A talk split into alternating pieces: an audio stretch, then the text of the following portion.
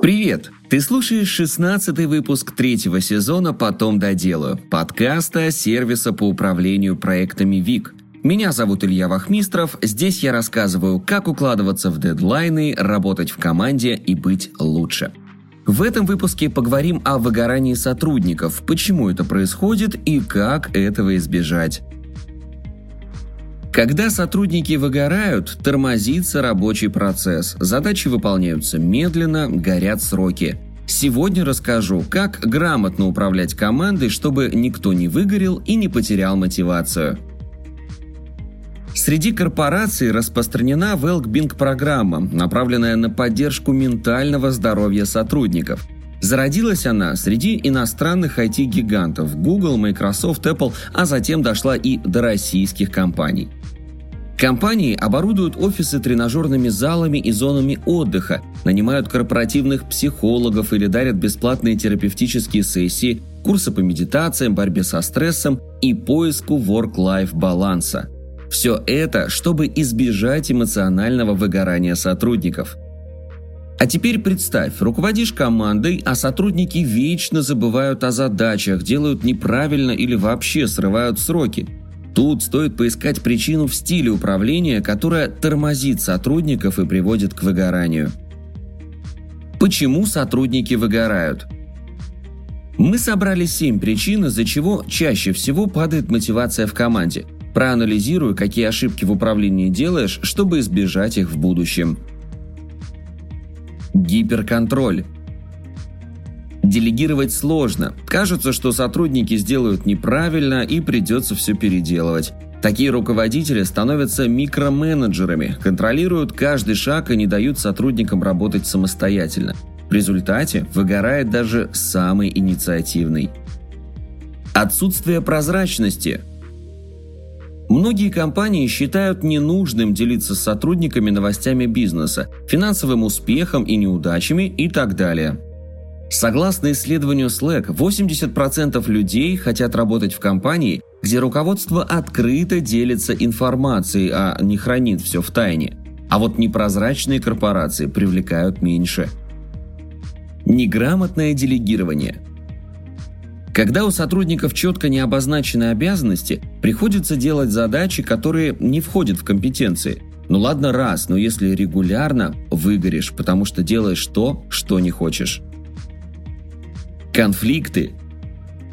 Недопонимание и ссоры неизбежны, все мы люди с разными взглядами, но регулярные конфликты портят отношения в команде. В такой обстановке сложно работать сообща, когда ты со всеми переругался. Обычно руководители закрывают глаза на это, ну потому что сами разберутся, но это часто плохо заканчивается для всего рабочего процесса. Излишняя нагрузка – Выгорание случается из-за хронического стресса и усталости, поэтому, чтобы сотрудники не выгорали и не уставали, отслеживай нагрузку задачами.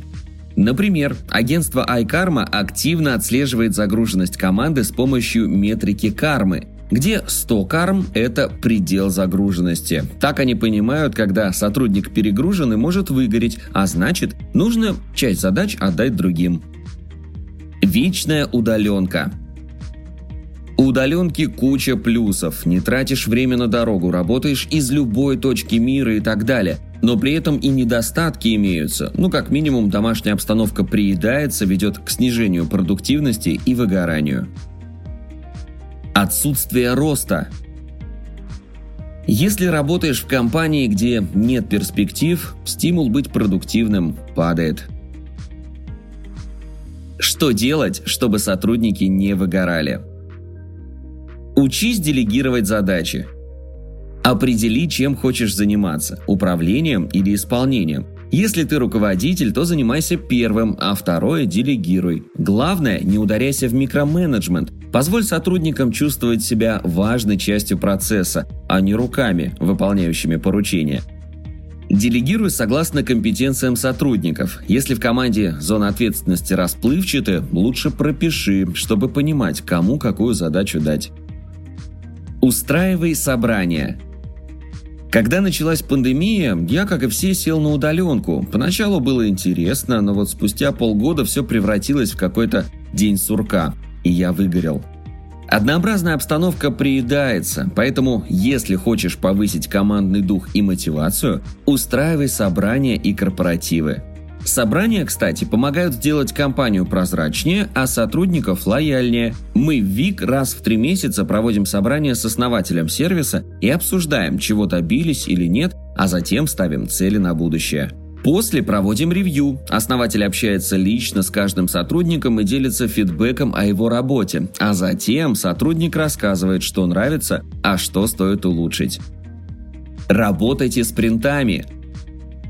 Частенько выгорание происходит из-за отсутствия целей. Как раз в этом помогает методика Scrum с жестким планированием задач и работой с принтами. Спринт – рабочая итерация, обычно недельная. Еженедельно команда собирается, сотрудники обсуждают, чего добились и ставят цели и задачи на следующий спринт.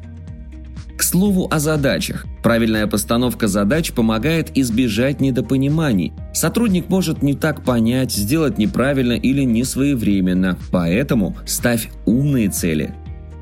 Храните все в одном месте. Когда задачи и документы разбросаны по сервисам, например, задачи ставятся в телеграм-чатах, а документы раскиданы по дискам, тратишь кучу времени, чтобы что-то найти. В потоке сообщений легко потерять какую-то задачу и просто ее не сделать. Плохая организация процессов косвенно влияет на выгорание, вносит хаос в работу, приводит к недопониманиям и так далее. Мало кто захочет работать в такой обстановке. Чтобы привести процессы в порядок, храни задачи и информацию по проектам в одном месте – Manager. Например, в Вик можно не только ставить задачи сотрудникам, но и хранить документы в базе знаний или вообще прикреплять их к проектам. И ничего не потеряется. Обсуждай перспективы. Сотрудники, которые понимают, что нет перспектив роста, чаще выгорают и меняют работу. Когда стремиться некуда, нет мотивации и работать продуктивно. Если хочешь, чтобы сотрудники работали эффективно, обсуждай возможности роста в компании. Чаще сотрудники выгорают из-за плохого менеджмента. Поэтому, если держишь новости компании в строгой тайне, контролируешь каждый шаг сотрудников и не даешь расти – подчиненные устанут и сменят работу. Если хочешь, чтобы команда работала эффективно, устраивай собрания и ревью, делись успехами и неудачами бизнеса и ставь конкретные цели и задачи. Спасибо, что дослушал выпуск до конца. Делись этим и другими выпусками со своими друзьями и коллегами. Подписывайся, чтобы не пропустить новые выпуски. И, конечно же, регистрируйся в нашем таск-менеджере ВИК. Ссылка в описании. На этом все. До встречи в следующем выпуске.